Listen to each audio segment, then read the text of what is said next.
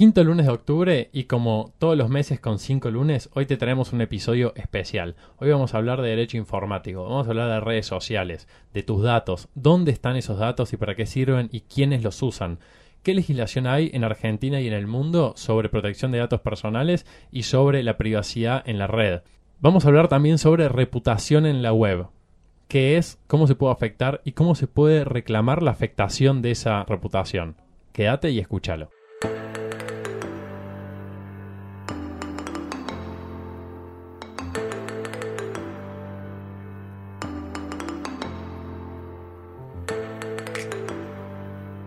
Hola a todos, ¿cómo les va? Hoy tenemos una nueva dosis de derecho. Yo soy Gonzalo, pero no tenemos una dosis de derecho cualquiera, es una dosis de derecho especial. Es el quinto lunes del mes de octubre del 2018 y me acompaña Pau. ¿Cómo andas, Pau? ¿Cómo están? Buenas tardes, buenos días, buenas noches. No sabemos en qué horario nos escuchan, pero como dice Gon, tenemos hoy una dosis muy especial. Muy especial. Eh, vamos a hablar con Fernando Tomeo, que es especialista en datos personales y derecho informático, que lo tenemos acá con nosotros. ¿Cómo anda, Fernando? ¿Qué tal? Buenas noches. ¿Cómo están? O buenos días, como dice Pau. claro, porque esto es un podcast, así que lo pueden estar escuchando. En cualquier momento. En cualquier momento. Así que bueno, que esto es un tema que nos pidieron un montón, que habláramos sobre derecho informático, sobre datos, y Fernando es una persona más que calificada para, para hablar de eso. Y bueno, por eso lo tenemos acá. Gracias, Fer, por, por venir. No, por favor. Y, y bueno, eh, un poco antes de, de prender los micrófonos, estábamos conversando de el tema de la reputación en, en, la web y la reputación en las redes sociales, sobre todo. ¿Qué pasa cuando eh, de repente empieza a haber información sobre uno en las redes que lo empiezan a afectar reputacionalmente? ¿No? Sí, bueno, bueno, ese es un tema. Vos es que eh, el tema de las redes sociales con, y los buscadores de Internet es como que cambiaron la, cabeza de la gente y también cambiaron eh, nuestra forma de comunicarnos. Y creo que de alguna manera hoy todos somos lo que Google dice que somos. O sea, Google es como que define la identidad. Vos viste que a veces cuando vas a comer a algún restaurante o cuando alguna persona va a salir con otra persona y, no, y no se conocen, o cuando vos necesitas definir qué libro comprar, googleás. O sea, eh, Google, el googleo es el paso previo, ¿no? El paso previo obligatorio. Entonces, de alguna manera, si Google habla bien de vos, sos una buena persona y sos una persona muy capacitada y si Google no habla bien de una persona, no lo es. Bueno, vos sabés que el otro día estábamos en un after de, la oficina, éramos, qué sé yo, 20, 25 personas comiendo en un, en un bar y, en un momento la moza tuvo una mala reacción, no sé qué, qué sé yo, y, y uno le dijo, te hacemos mierda en la referencia de Google. Ubicate porque te hacemos mierda en la referencia de Google. Claro. Y y fue como, eso antes, esa amenaza, a, no, uno a uno no le hacía ni cosquillas. Ahora que de repente te digan eso, que al tu bar te van a poner María, la moza, te atiende muy mal, el lugar este no vayan, 20 personas al mismo tiempo. Tal cual, tal cual. Hace mucho daño. Y es el gran efecto, o el famoso efecto virus o dominó, ¿no? Que tiene Google y que también tiene las redes. Vos hoy tuiteás, suponte, yo tengo, bueno, no importa cuántos seguidores tengo, pero una persona que tiene un millón de seguidores, Trump, más de 10 millones de seguidores, eh, un posteo viraliza y, obviamente genera tendencia y genera opinión. Y define opinión. Claro. Si nosotros estamos hablando todo el tiempo mal de una determinada compañía, suponte anoche, nada, estoy instalando un servicio nuevo en mi casa y la verdad que la instalación ha sido muy mala. Entonces me puse a tuitear. Yo no tengo muchos seguidores. Bueno, tengo algunos, pero no, no tantos como Trump, sin duda. Eh, y, bueno, vos sabés que a los 10 minutos se pusieron en contacto de la compañía conmigo. ¿Por qué? Porque varios de los seguidores que tengo en Twitter empezaron a retuitear. Y la verdad que yo decía, tal empresa, pésimo servicio, no me atienden. ¿Viste cuando la típica que vos llamás y te pasan por 200 numeritos y musiquitas? Bueno, entonces, eh, evidentemente las redes pueden ser grupos de opinión que definen eh, reputación. Si hay, eh, no sé, bueno, los famosos trolls, ¿no? Y quizás para que la, gente que seguramente los que nos están escuchando lo, saben lo que son, pero quizás por una persona más mayor como yo no, no, no saben. Los trolls son, a ver, eh, personas que son contratadas para hablar bien o de, para hablar mal de una persona, ¿no? O sea, crean un perfil en una red social y desde ese perfil critican, critican atacan. Cientos de miles. cientos de miles, cientos de miles. Inclusive en muchos casos eh, son como robots, ¿no? Que actúan son computadoras, automáticamente. Entonces, bueno, evidentemente esto genera tendencia, ¿no? Y ahora, ¿qué pasa con ese daño que se le puede generar tanto a una persona como a una compañía? Claro, Eh, ¿cuál es el límite? Qué buena, la, la qué buena seguridad jurídica pregunta. ahí. ¿dónde Bueno, está? el daño es resarcible, ¿no? Y esto, eh, sin duda, es resarcible. O sea, si yo estoy criticando y afectando la reputación intencionalmente de una compañía, porque esto es, es muy común también entre las competencias, ¿no? Yo compito con la, con la compañía I, compite con la compañía Z. Y si la Z con- contrata gente para que hable mal de la I, bueno, evidentemente, si esto es comprobable, el daño es resarcible, ¿no? Hay un daño moral, sin duda. Porque, porque no nos olvidemos, chicos, que, que la reputación es un activo de una compañía, ¿no? Claro. Quizás es un activo no tangible, intangible, pero que tiene un valor. No, ni hablar una compañía que cotiza en bolsa, el valor de sus acciones depende exactamente de lo que la gente piensa de, de esa compañía. Absolutamente. Fíjate vos eh, lo, lo que estamos viviendo ahora con, con esto de, de tratar de darle transparencia a las compañías en el orden interno, ¿no? Evitar actos de corrupción o prevenir actos de corrupción, crear programas de concientización para que los empleados y la gente que trabaja en la compañía aprenda de estas situaciones. Bueno, todo esto estamos hablando de la reputación en definitiva. De alguna manera queremos mejorar la reputación de las compañías para que no se hable de que tal compañía estuvo metida en, tal acto de corrupción o, que participó de tal situación crítica. Bueno, eh, esto hace la reputación y bueno, eh, por supuesto que es un valor muy importante que hay que proteger, que hay que cuidar, que hay que atender. Ahora, ¿cómo hago para.? Porque me imagino, a mí hablan mal de mí, me causan un daño, ¿bien? El daño lo puedo probar, hecho que causa el daño también lo puedo probar, pero el actor del daño en la red no está como, como escondido, no está como, Eh. como sin cara, ¿no? Sí, y, bueno, puede haber, mira, yo acabo de escribir una columna para, para una revista de derecho que se llama eh, El Anonimato Online y hablo del que tira la piedra y esconde la mano. Claro, es que es eso. es el caso, es el caso.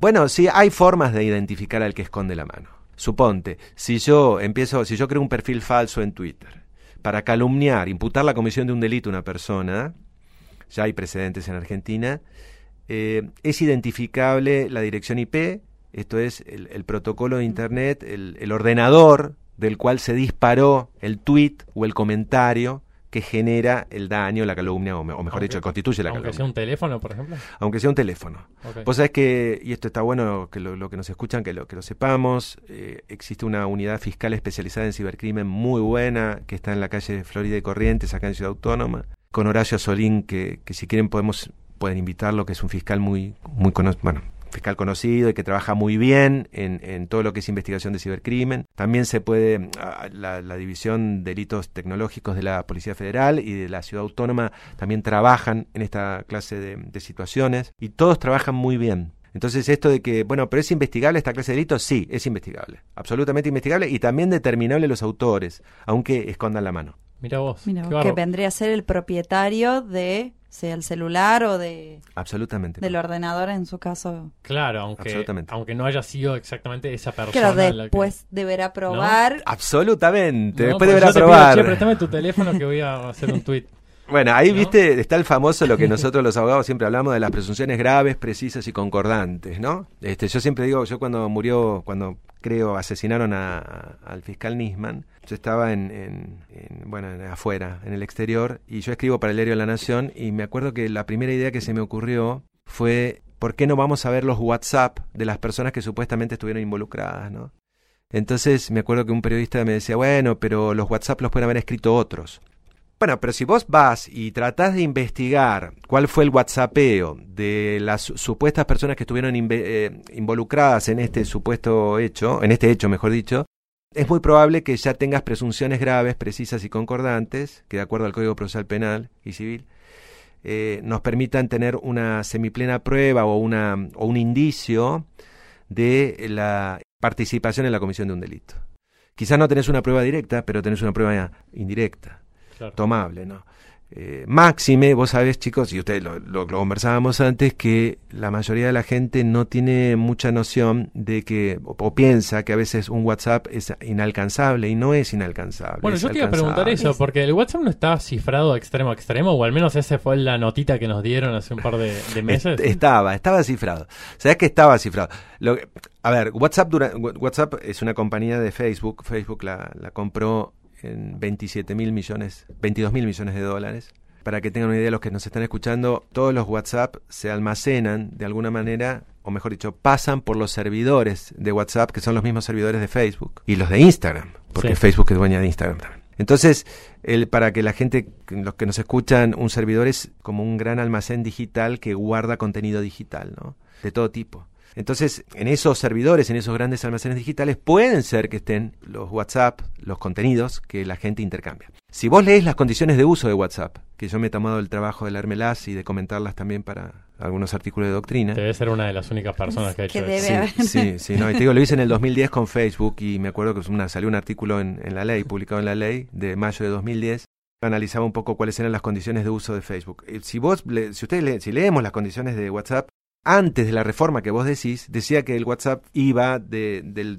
mi celular, eh, pero antes de pasar al tuyo, Gonza, pasaba por el servidor de WhatsApp. Y, de- y decían estas condiciones que los mensajes eran eliminados de los servidores, salvo que por eh, situaciones particulares que hagan al negocio de la compañía, la compañía decidiera no hacerlo. Esto dicho en criollo implica decir yo guardo lo que quiero y lo que no Claro. quiero no lo guardo. O en definitiva, le doy al juez que me pida lo que quiero y lo que no quiere no se lo doy.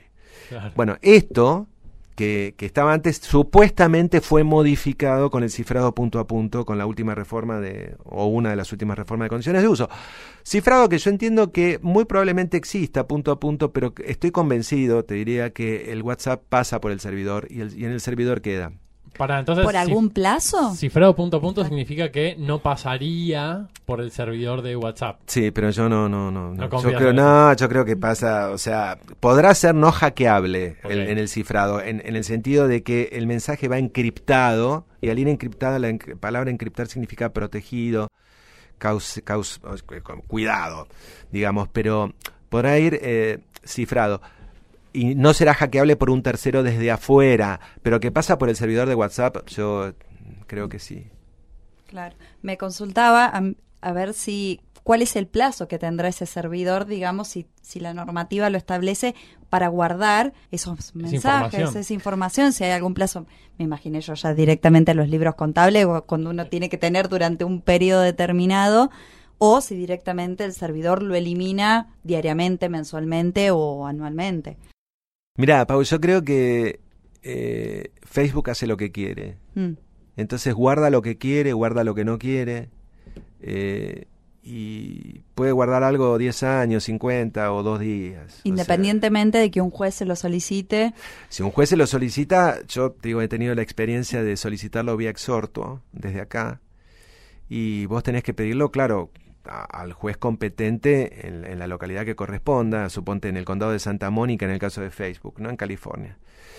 Y pensá que si va un juez, eh, un exhorto de un juez argentino, a un juzgado de California, de un juez civil, ¿no? Que es como que se nos ríen, pero en, en todas las posibilidades de reírse que tienen. Sería distinto, suponte, si fuera de un, juez criminal federal argentino, ¿no? Y aún así, este, dudo que faciliten la información de buena fe y rápidamente. O sea, por eso creo que es bueno una legislación o una modificación del Código Procesal Penal, sobre todo, y del civil sería fantástico también, que obligue a las compañías tecnológicas a colaborar con, los, con la justicia argentina en forma inmediata. Sobre todo aquellas que tienen representación legal en el país, como por ejemplo Facebook Argentina SRL o Google Argentina SRL. Compañías que, tienen, que están radicadas en el país, que, o mejor dicho, que tienen subsidiarias. Ellos dicen que son compañías distintas, pero en ¿Son realidad... sucursales o...? Mira, si vos vas, yo me tomé el trabajito de hacerlo con varias. En la IGJ. Eh, Mm. son, hay un, con una relación de control de derecho. Esto es, el, la mayoría del capital accionario está tomado por la INC, o sea, la, Sí. la sociedad madre, ¿no? Sí. Entonces, suponte, no, no vamos a dar nombres, pero una muy conocida. eh, El 95% del capital accionario la tiene la, la sociedad constituida en los Estados Unidos y el 5% se lo dieron a- al contador. Fuera de joda, al contador. Eh, Perdón. así que... eh, eh, sí, porque después busqué y es el contador, o sea, de, la, de esta empresa. Entonces, hay una relación de control de derecho en los términos del 33 de la ley de 19.550 de sociedades, con lo cual estamos hablando de lo mismo. Claro. Entonces, debería haber una legislación que obligue a colaborar en forma inmediata. Ahora, pero ¿qué tan regulable, legislable es la red, internet? Es porque es como agua, ¿no? Es como que la querés agarrar y se te va entre los dedos. Qué bueno, y hay un, hay un tema muy bueno de mi época que, agua que se levanta los dedos, pero usted no lo debe conocer porque soy muy jovencito. Pero me hiciste acordar de un tema de un italiano que no, no me acuerdo el nombrar. Eh, ¿Lo querés cantar? y te digo que si me animo, ¿eh? te juro, Estaba esperando yo este te juro, se los canto después afuera porque ahora me da vergüenza, pero me animo. Muy buen tema. Eh, sí, es como que se... Pero mira, yo creo que vamos hacia una regulación. O sea, la Unión Europea está yendo en forma directa hacia una regulación de las tecnológicas. Suponte, hace muy poco se empezó a regir el 25 de mayo pasado el reglamento de protección de datos de la Unión Europea que tiende a establecer pautas básicas para reglamentar la protección de datos en forma uniforme en los Estados Unidos. Esto implica cuidar privacidad, ¿no? ¿Y eso puede repercutir en nuestro país? Es- ¿Estamos adoptando también esa...? Nosotros estamos muy atrasados en ese sentido en datos, pero hay un proyecto de ley en el Congreso que ingresó hace muy poquito, hace, te diría, unos días, eh, de la ley que reforma la, nuestra ley de protección de datos personales, que es del 2000, que yo espero que se trate porque es una, es un, me parece que es un proyecto de avanzada que sigue la línea de este reglamento, de protección de datos de la Unión. Esto en materia de datos. En materia de tecnología, hay un al- proyecto de ley para proveedores de servicios de Internet y redes sociales en el Senado hace dos años, que no fue tratado, fue aprobado por el Senado, pero no fue tratado en diputados, que no sabemos porque no fue tratado, pero debería ser tratado. Y sería, y, y ojo, y creo que es modificable y también es perfeccionable. Eh, por ejemplo, este proyecto de ley que, que dicen que van a aprobar no trata, eh, supóngase, el, tema de la responsabilidad de los intermediarios en el comercio, que es un temazo. Suponete vos, esto yo he tenido un caso, he tenido varios casos, pero de personas que contratan vía A- Airbnb en, en Nueva York y van allá y desembarcan y tienen un problema en el departamento que suponete le pasó a una clienta que, que llegó a Estados Unidos, a Nueva York, se sacó la ropa, se fue a dormir y a las 3 de la mañana se despertó totalmente picada por unos bichitos que ellos tienen que son peores que las chinches acá en Argentina, que la Mm. piel se te queda impregnada. Bueno, eh, nada, está que... Un horror, una, Eh, una no, mugre. No, no es claro. Pero, entonces me llamó desesperada esta mujer, mujer no, una chica de 28 años, al que aprecio mucho. Me dice, ¿qué hago, Fer? ¿Qué sé yo? Y le digo, bueno, hagamos un reclamo. O por supuesto, Airbnb no tiene representación local en Argentina. Obvio. Entonces vos vas a los tribunales de consumo acá, o a, a, mejor dicho, a defensa del consumidor y te dicen, no podemos hacer nada. ¿Dónde lo cito, además? Claro. ¿Dónde lo notifico? ¿Dónde Es como, es como el norteamericano este que una vez eh, presentó una demanda contra Dios por los desastres naturales y no se la rechazaron, solamente le dijeron que cuando diera el domicilio para notificarlo se le iban a dar curso. Muy bueno. es lo mismo. es más o menos lo mismo. Sí, sí. Es increíble, pero es así. Eh, y bueno, pe- por eso, a ver, vos decís, podría haber un proyecto de ley que, que establezca que tienen que arraigar jurisdicción o que tienen que establecer algún tipo de representación o algún contacto en Argentina para que vos puedas reclamar. Porque si no, ¿a quién le reclamás el daño causado? Ni hablar. ¿Eh? Y en definitiva, en definitiva ellos dicen, el gran eh, argumento de los buscadores y de todos los intermediarios online, como Airbnb, Uber, Google, en el caso de los buscadores, Facebook, en el caso de redes sociales, Instagram, aplicaciones como WhatsApp o Telegram, todo lo que ellos de alguna manera te dicen, bueno, nosotros somos intermediarios. Entonces, como somos intermediarios, facilitamos la relación entre un tipo que quiere alquilar y otro que quiere eh, que, que- que quiere alquilar su casa y el que y el, y el locador digamos. Bueno sí flaco pero vos intermediás pero Tenés una tenés responsabilidad. una responsabilidad no pues, Solidaria o no, pero con... bueno y ahí vos fijate el caso de Mercado Libre no hay dos fallos ya que en Argentina en relación a, al inter- para tocar una compañía argentina no en el caso de Mercado Libre la intermediación en el comercio yo compro una zapatilla, no sé, negra y me llega, la pago y me llega una zapatilla amarilla, ¿no? Para poner un ejemplo bobo. Y bueno, y yo voy y le reclamo al tipo que me vendió y desapareció de su cuenta de Mercado Libre. Entonces Mercado Libre no responde, ¿no? Bueno, de hecho, este es un tema, ¿no? yo tengo una, una amiga que le pasó que vendió el teléfono, lo entregó el teléfono y cuando lo entrega el, el vendedor le muestra el comprobante de depósito del sobre en el banco con su cuenta y todo, ella se va tranquila y claro, cuando el banco hace el clearing el sobre estaba vacío. Entonces no le depositó y el tipo no lo vio nunca más, y no sé, la cara imposible de acordarse. Mercado Libre nos hizo cargo. Mercado Libre nos hizo cargo y perdió el teléfono y perdió la plata. Bueno, ves, es, es un caso, hay muchísimos de esos casos. Y la gente no lo sabe y muchos colegas tampoco. Pero digamos, Eh, esos casos, ¿hoy tienen una solución con la legislación como está? ¿O realmente eso cae en un saco roto y... Claro, porque la, la última legislación es del año 2000, ¿o no? ¿Qué? Eso en materia de datos, sí. La, la en materia de datos, eh, la Ya última... pasaron eh, 18 años. Sí, es antigua. Ah, bueno, hace Y es- 18 años no existía ni WhatsApp, ni Por eso Facebook, te estoy- ni... debería ni nada. actualizarse porque pasaron... Está tal cual, deberían actualizarse. A ver, lo que es, te diría, intermediación en el caso de Mercado Libre, lo que se ha aplicado hasta ahora es responsabilidad objetiva, ¿no? Esto es el, el 1103, el viejo 1113 del Código Civil.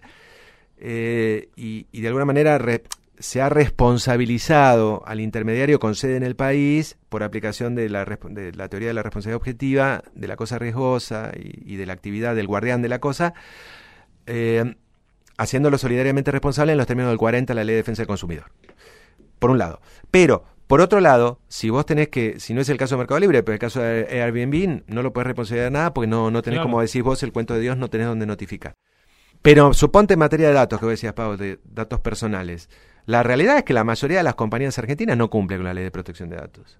Eh, y están expuestas, están expuestas a investigaciones. La, el tema de datos cambió en Argentina. ¿Qué significa eso que no cumplen la ley? de datos No cumple la ley de datos personales que no tienen políticas de privacidad, no tienen términos y condiciones, no tienen garantizados el ejercicio de los derechos de rectificación, cancelación, acceso de, de- a- de datos personales a la información, no tienen políticas publicadas online, no cumplen con la ley de acceso a la información pública, el caso de las compañías, Compañías que tienen participación es- estatal. Exacto. Sí. O que reciben fondos del Estado. Sí, le mandamos un suponte. A, a Agus, que es nuestro especialista en administrativo. Claro. Entonces, pues decís, toda esta gente, Pau, no está cumpliendo con, toda esta gente, estas compañías, no están cumpliendo con la ley de protección de datos, que hoy quizás las eh, multas son bajas, porque la ley, como vos decías, es, m- que es antigua y, y la- las multas son bajas. Quedaron desproporcionadas la... Claro, pero ahora te digo, el proyecto que se viene viene con multas muy grosas, con lo cual la compañía que no tenga una política de privacidad o de protección de datos personales de acuerdo a la normativa vigente publicada online,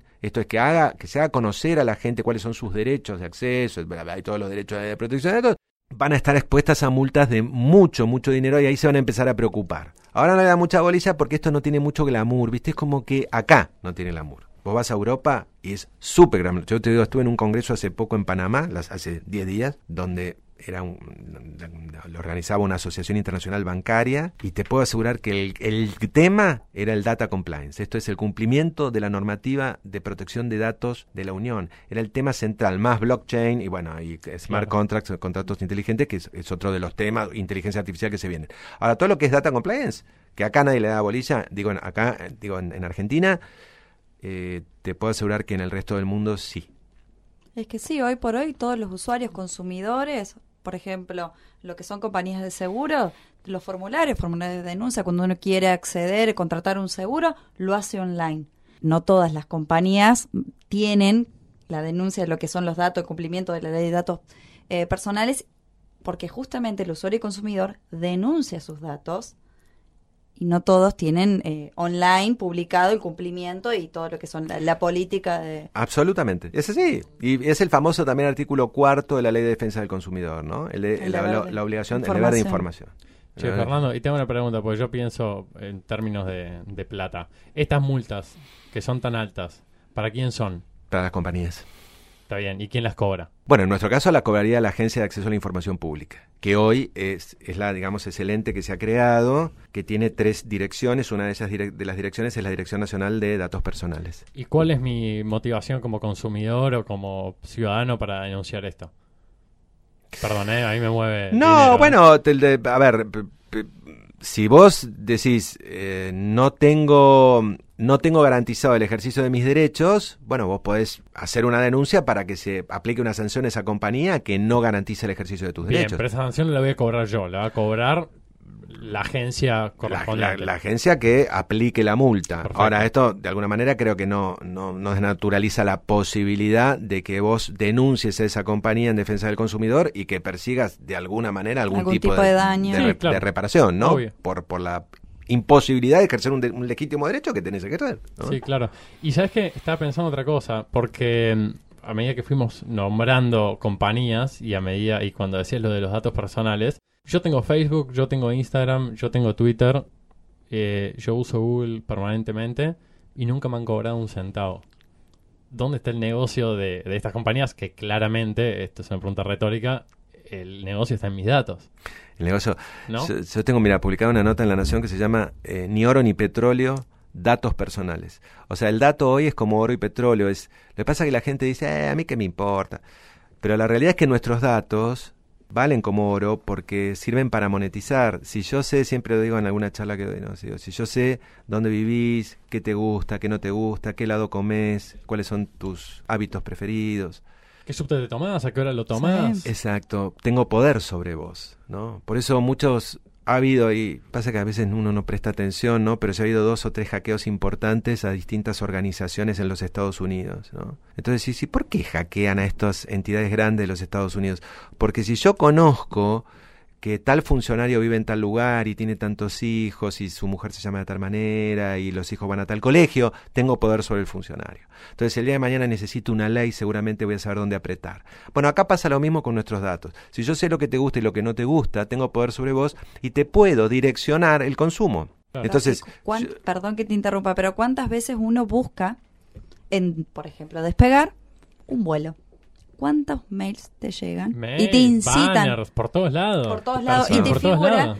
si uno lo busca, por ejemplo, en Google, pone para la- el link para despegar, después te figura en Instagram, en Facebook. Sí, yo no, yo no quiero hablar de, de brujas porque no existen, pero a mí me ha pasado de estar hablando por WhatsApp, algo que no lo puse en ningún otro lado, y que me empezaron a aparecer banners. No sé, hace poco me fui a, a Esquel y, y fui de sorpresa y estaba conversando con un amigo que iba a Esquel de sorpresa y me empezaron a aparecer avisos de, no me acuerdo si era Airbnb o Booking, de alojamiento en Esquel. Y no había ninguna forma que no lo supieran, salvo que WhatsApp esté vendiendo la información Ya. que en la que yo estoy hablando. Exactamente, es lo que decía que guardaban los mensajes del servidor de WhatsApp. Tal vez el tuyo de Scale No. quedó ahí. Es lo- información. yo creo que está todo linkeado, mira. Es muy Esto valiosa. que ustedes dicen es, es así. y y es- realmente incita al consumo. porque, por un lado, yo quiero que, que todas estas organizaciones y estos eh, servidores tengan, esta inform- tengan alguna información, porque a mí me sirve. Bien, a mí me sirve que antes de salir del trabajo Google me manda un mensaje y me diga la línea D del subte está colapsada, mejor anota en tren. Me viene bárbaro, ¿bien? O que tal bar al que quiero ir hoy está cerrado. Está buenísimo. Ahora, hay un montón de otra información que no quiero que la tengan y que no quiero que la sepan. Y no hay una forma de cortar o de abrir y cerrar esa canilla hoy, ¿no? No, bueno, por eso lo que, tal cual, eh, y lo que en la Unión se persigue, hablo de la Unión Europea, es un poco la eh, autogestión y autodeterminación informativa, ¿no? que uno pueda gestionar su información online. Esto es que no haya un descontrol, sino que yo pueda decir, bueno, hasta acá eh, se utiliza mi información, hasta acá autorizo mi información y se cumple con lo que autorizo y lo que no autorizo.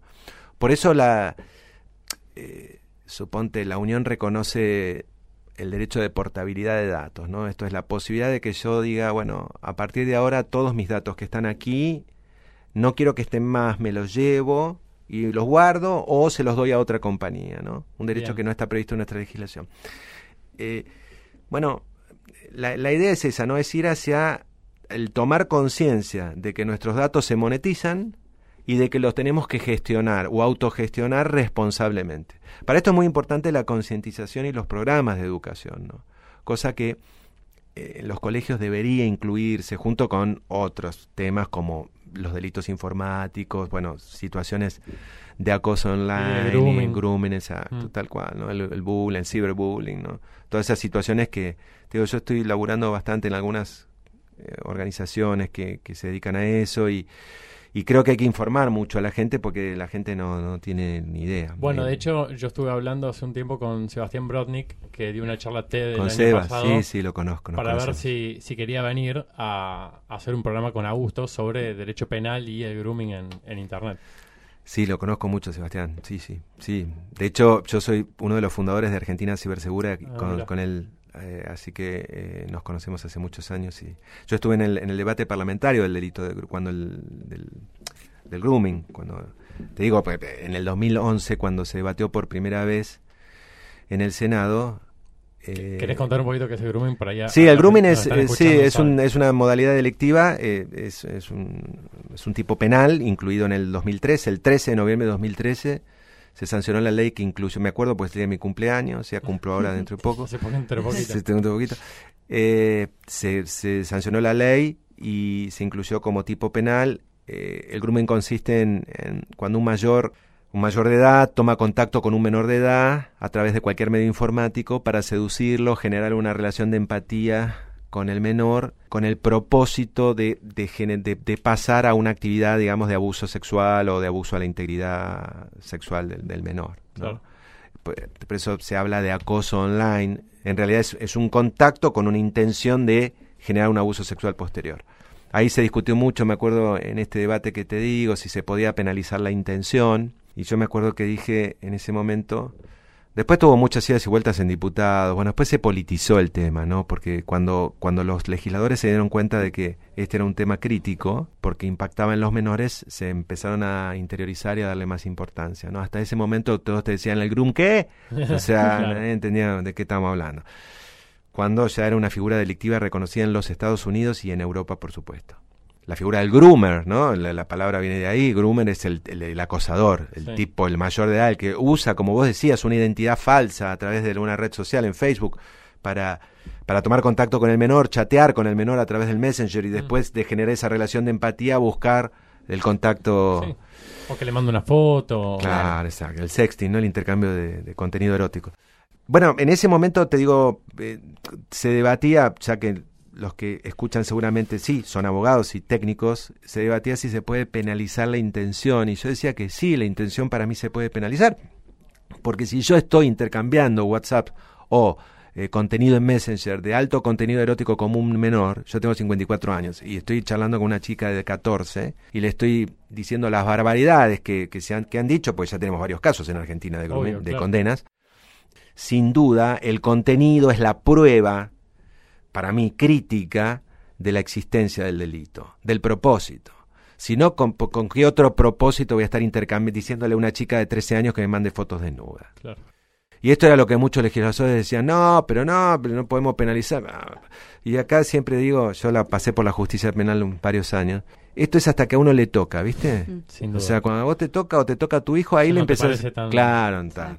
Ahora, mientras no, todo salís a defender. Obvio. Pero cuando te toca a vos, es distinto. Che, Fernando, y me, mientras hablas, obviamente, viste, se van abriendo, Pau, llaves de, Yo ya de estoy- un millón estoy- de temas, ¿viste? Sí, vos estás sentado así como en el cine, Mal ¿viste? como eh, espectadora, pero muy Eh, entretenida. En el, esto del sexting, ¿no? Y el intercambio de contenido íntimo, pero entre ah, mayores de edad, que por ahí de repente se genera una viralización de una foto, de un video, ¿no? Y cómo, vos sabés que yo hace ya bastante tiempo tomé la, decisión de no, de no compartir cuando recibía ese tipo de, contenido. Porque el daño que le genera a la otra persona, aunque uno diga, bueno, pero mirá qué, qué- qué boludo o qué boluda que ella sabía o él sabía que si se filmaba se podía viralizar, no hay, no hay nivel intelectual tan bajo como para justificar el daño que le genera a una persona una viralización de su intimidad de esa manera. ¿Cuántos de- casos conocidos de...? y, y, viste, como que lo acabas de- cuando lo dijiste lo del sexting me quedé pensando en esta de posibilidad de traquear, ¿no? Pero por otro lado digo, e- esto de compartir, que se hace tan fácil como apretando dos botones, no tiene hoy en día, o sí tiene, una, una forma de penalizarlo. Yo puedo salir a cazar a todos los que viralizaron mi foto desnudo, que no creo que nadie haya viralizado fotos mías. ¿cómo- ¿Cuál es la digo, cadena hasta llegar al, al Claro, originario? ¿quién es el quién es el realmente el autor Somos todos del- del daño cómplices. ahí? ¿El primero que viola ese, ese pacto de privacidad o todos los demás que lo En siguen cadena. replicando? Claro, ¿No? Es buenísima tu pregunta. Es una ola Es buenísima tu pregunta y se planteó, lo que vos estás planteando se planteó con el caso de la cheta de Nordelta. No sé si ustedes Sí, se acuerdan, ¿te acordás? Sí, que iban a tomar que iban a tomar A mate, de la casa. Claro. Eh, bueno, ahí, ahí se reenvió el contenido y viralizó mal, ¿no? Pero peor porque ahí se generaron memes, se Ahí generaron se de quedó todo. memes, tal cual. Bueno, y ahí yo me acuerdo que me preguntaron, ¿para vos el que reenvía es responsable? Sí, civilmente. Es como el que retuitea. Si yo viene un tweet donde dice que tal persona es un delincuente y yo lo retuiteo, yo para desde mi punto de vista, ojo, esto es personalísimo, ¿eh? He escrito algo ¿eh? sobre esto, pero para mí es un acto confirmatorio de voluntad. O sea, si yo estoy retuiteando, estoy aseverando algo que otro aseveró. entonces estoy confirmando con un acto positivo lo que otro dijo. Y acá pase- pasaría más o menos lo mismo. Claro. Si yo estoy recibiendo el tweet del el- el contenido este de la cheta de Nordelta, o lo que sea, una foto de una persona desnuda, y la estoy reenviando a mis amigos porque lo considero gracioso, y estoy confirmando el acto, me parece. Lo que pasa es que esto no está regulado, No existe, porque claro. eh, no Claro. está regulado. Pero ahora vos decís, apli- apliquemos el sentido común y apliquemos las leyes del derecho tradicional o, o- o los principios generales del derecho, ¿no?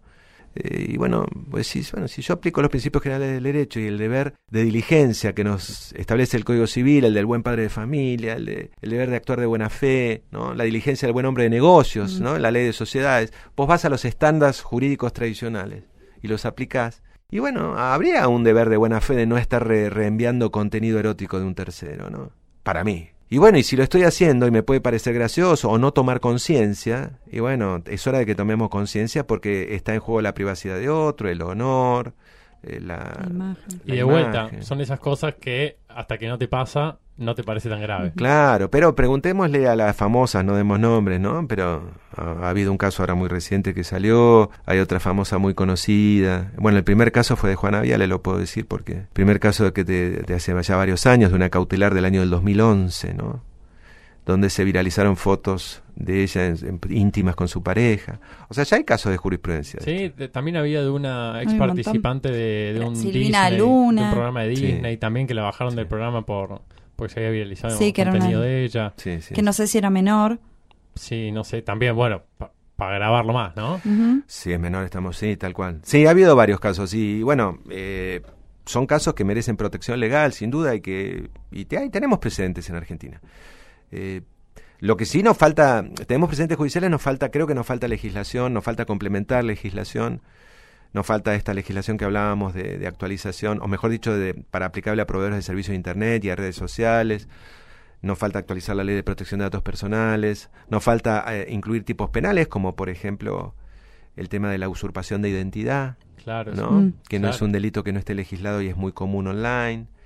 Eh, en fin, nos falta legislación, nos falta concientización, nos falta regulación.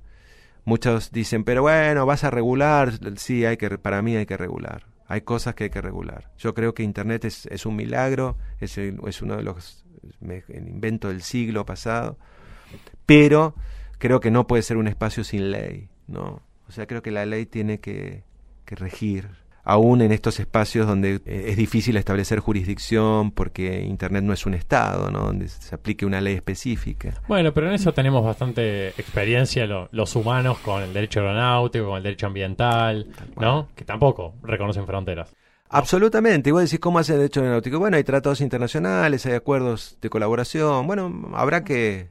Mira, yo en un momento escribí esto y la verdad que me lo criticaron, algunos me lo criticaron, eh, hace muchos años ya, de que en algún momento iba a existir como algún tipo de digesto internacional aplicable a Internet. Y hoy ya no lo ven como algo tan loco, ¿no? Y yo creo dentro de tres años vemos. Porque vos decís, y flaco, alguna norma, o sea, alguna pauta general internacional hay, que- hay que que establecer, haber. porque si no esto es una fiesta. Es porque- que, ¿sabes qué pasa? Y, y ya medio como que vamos terminando, o al menos para mí, con, con lo mismo que empezamos. Estaba todo bien que no hubiera ley o que no hubiera tanta regulación, pero en el momento en que vos pasás a ser lo que ahí se dice de vos, ¿sí? Donde la realidad en real- no es la que vos vivís de carne y hueso, sino es la que pasa por ahí adentro, porque ahí adentro no solo está tu nombre, están tus fotos, está tu familia, Todo. está tu cuenta de banco, está tus ¿Qué te gusta, transacciones, no? está qué es lo que te gusta, está en qué transporte te moves, está el político que vos seguís, la, tus opiniones eh, más íntimas en cuestiones vinculadas con tu sexualidad, con tu religión, con todo eso, Tu, lo- tu orientación política, lo que sea. todo, bueno, ya es hora, ¿no? Ya es hora de Ya poner hora. algún principio, ¿no? De alguna norma, sí, general, tal cual. Yo creo que ya es hora. Bueno, Bueno. esperemos que en el próximo, eh, no te digo capítulo, pero en los próximos años, si te tenemos como invitado, espero que tengas esa novedad de que tenemos algún digesto o alguna normativa Sí, ya. hablar. Si seguimos adelante tenemos que hacer otro especial de, de informática con la actualización de la normativa, ni Con- hablar. pero con mucho gusto, yo encantado de venir. ¿Sí? Muchas gracias. ¿La pasaste bien? La pasé bárbaro, me divertí ¿Sí? mucho, gracias. Yo voy a estar esperando la nueva normativa porque creo que puede solucionar un Sí, montón vamos a estar de... atentos. Y además, este es un programa que lo escucha mucha gente que está todavía en la facultad. Y me parece que le da pistas sobre, sobre qué camino seguir, ¿no? Eh, Que para nosotros era un área totalmente... ah, Esto no no existía, existía. esto, no Pau, no existía, existía. es verdad. así que, no sé. ¿Qué Dale, pasó? con mucho gusto, sí, yo cuando quieran volvemos y seguimos ampliando eh, y intercambiando ideas. Buenísimo. Muchas gracias por la invitación. Bueno, No, bueno, gracias a vos. Muchas gracias a todos. Ya saben, nos buscan en cualquiera de las redes sociales, en Dosis de Derecho. Ya hemos hablado tanto de redes sociales. Nos buscan ahí, nos dan todos sus datos y nosotros hacemos lo que queremos con ellos. no, hablando en serio, nos buscan ahí, nos siguen y todo el contenido que hablamos hoy va a estar eh, disponible, como saben, como siempre, en un formato específico para que lo puedan tener más fácil. Así que bueno, muchas gracias a todos, gracias por venir y nos vemos la próxima. Chao, chao. Chau, chau.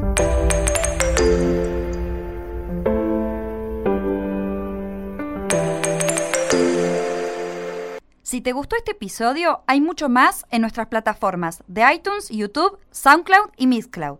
Recordá que podés seguirnos en Facebook, Twitter, Instagram y LinkedIn como Dosis de Derecho para no perderte nada. Y suscribirte en nuestra página www.dosisdederecho.wordpress.com. Por último, si te resultó útil, no dejes de calificarlo y compartirlo con tus colegas y amigos.